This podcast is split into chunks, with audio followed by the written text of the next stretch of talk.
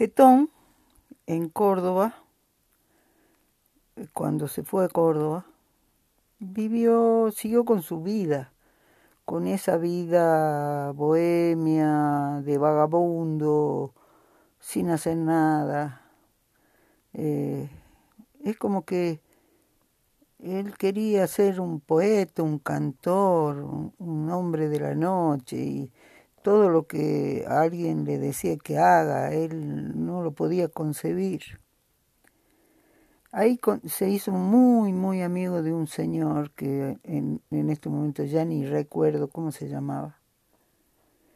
Y juntos se iban a un bar de Colón y General Paz a tomar café y se pasaban prácticamente el día y el señor era escritor, poeta, también medio parecido a él, pero con una vida mucho más ordenada y que jubilado, que había tenido un trabajo en algún momento.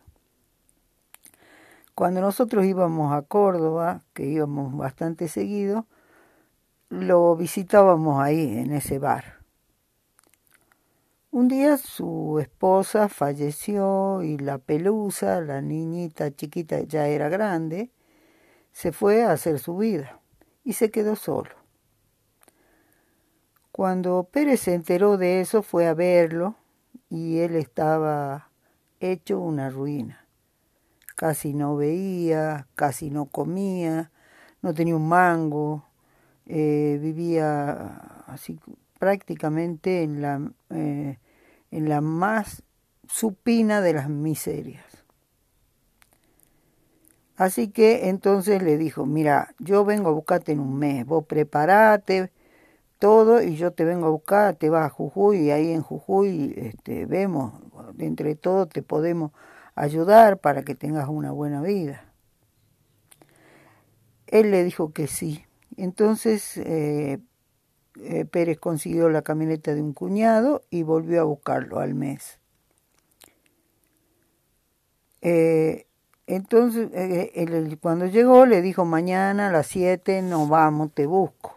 Pero esta noche venía a comer un asado a la casa de mi hijo, los hijos de Pérez estaban estudiando en Córdoba. Fueron a comer el asado, quedaron, lo dejaron de nuevo en su casa, quedaron que a las 7 lo pasaban a buscar para venir a Jujuy. Cuando llegaron al día siguiente, estaba en el medio de una habitación oscura, jetón sentado. No había hecho nada, no había preparado la valija, no nada. Y estaba su amigo. Entonces su amigo lo sacó a Pérez de la casa y le dijo, mira, él no está preparado para irse.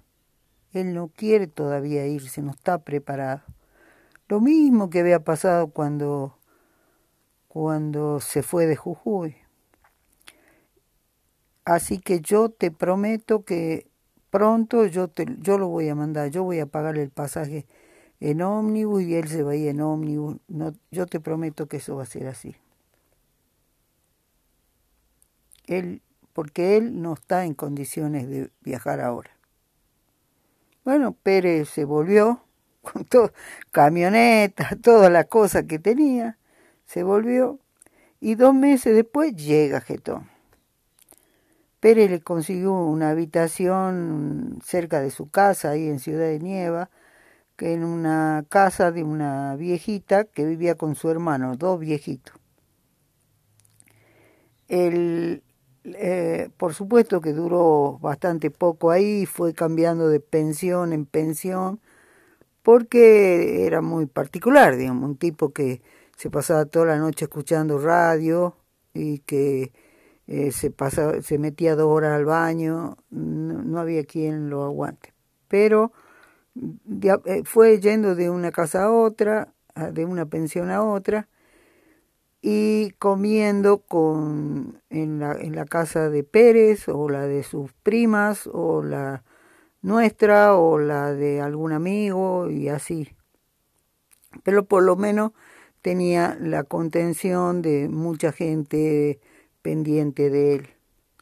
Tenía los anteojos rotos pegados con una cinta que era de lo más gracioso. Casi no veía.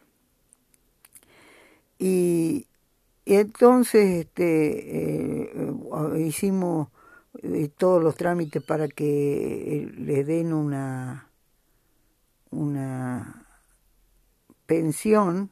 Eh, Pérez hizo todos los trámites para conseguir una pensión, pero eso iba a tardar un montón, así que hicimos una vaca y le compramos anteojos nuevos. Y después, eh, en algún momento, nosotros, eh, como íbamos a la Facultad de Humanidades y ahí como era todo muy lindo, era una facultad todavía, con poca gente, eh, se nos ocurrió que al Gonza y a mí que podíamos hablar con Nacho. Y Nacho, que era un alumno, un compañero, que estaba en, en mi cátedra, y que tenía la concesión del bar. La idea fue genial. Nosotros le dijimos, mira Nacho, él va, ahí va a venir un señor así y así, que va a venir a la, va a venir por las tardes a la facultad y va, él va a venir a tomar un café, lo que sea que te pida, eh, vos dale y nosotros a fin de mes te pagamos todo, anotando y a fin de mes nosotros te pagamos. Lo llevamos a Getón, se lo presentamos a Nacho y a los otros muchachos del bar y, y lo dejamos ahí. A fin de mes pagamos la, el primer mes y cuando fuimos a pagar el segundo mes, Nacho nos dijo que no, que él se hacía cargo, que el viejo, como le empezaron a decir todo, formaba parte ya del grupo, entonces vos lo veías a Getón sentado en una mesa con 400 chicas y chicos rodeándolo, todo el mundo matándose de risa y él en el medio calladito empezó a escribir, se empezó a relacionar con poetas, este, estaba feliz. Lo único que no le gustaba es que lo llevaban a bailar, cuando se iban a bailar, y él quería bailar. Pero los chicos eh, les lo llevaban y lo sentaban en alguna mesa, le compraban algo para que tome, una cervecita o alguna cosa, y lo usaban para que, que cuide lo, las carteras, los sacos y todas esas cosas. Y él se enojaba mucho y, me, y nos contaba al Gonza y a mí eso, que, que a él, él no quería sacar a bailar a alguna chica y no, la, no, no eh, ninguna quería bailar con él. él. Las chicas bailaban todas a solas y que él, y, a él lo ponían a cuidar los, los bártulos. Pero eso también formaba parte del folclore, y así Nacho un día lo llevó a su casa y le presentó a su esposa, y a sus hijos y cuando menos se dio cuenta ya lo invitaban, lo invitaron a, al ramal ahí, a la casa de la, de la esposa de Nacho y ya pasó a formar también parte de esa familia. El, eh, Pérez le consiguió la pensión, consiguió que lo operaran de cataratas, así que veía bastante mejor. Y, pero, y después andaba muy bien porque los fines de semana se iba con Nacho, durante la semana estaba en la facultad y vivía en una pensión cerca de la casa de Pérez, caía de vez en cuando a, a, a vernos a nosotros o a verlo a Pérez, pero ya era como que había logrado como una independencia de todos nosotros. Eh, por supuesto estuvo presente cuando falleció el Gonza, eh, estuvo toda la noche deambulando por la ciudad ese, esa noche del velorio de González y siempre estaba presente y aparecía para las situaciones puntuales, pero ya eh, era como que eh, lo, entre la gente joven que lo conocía y, Nacho y su familia eh, había encontrado un lugar eh, para estar, para compartir y para no sentirse solo. Nunca nos dijo de sus problemas de salud y hasta que no pudo más y tuvimos que internarlo en el hospital Soria la hora de visita era una romería de gente joven. cuando fui a verlo me pidió que le lleve una radio porque él era lo que más le gustaba. Así que le compré una radio y se la llevé para que él escuche ahí. Su cáncer estaba muy avanzado, así que no pudieron hacer nada y un día se murió. Su velorio fue un velorio de jóvenes.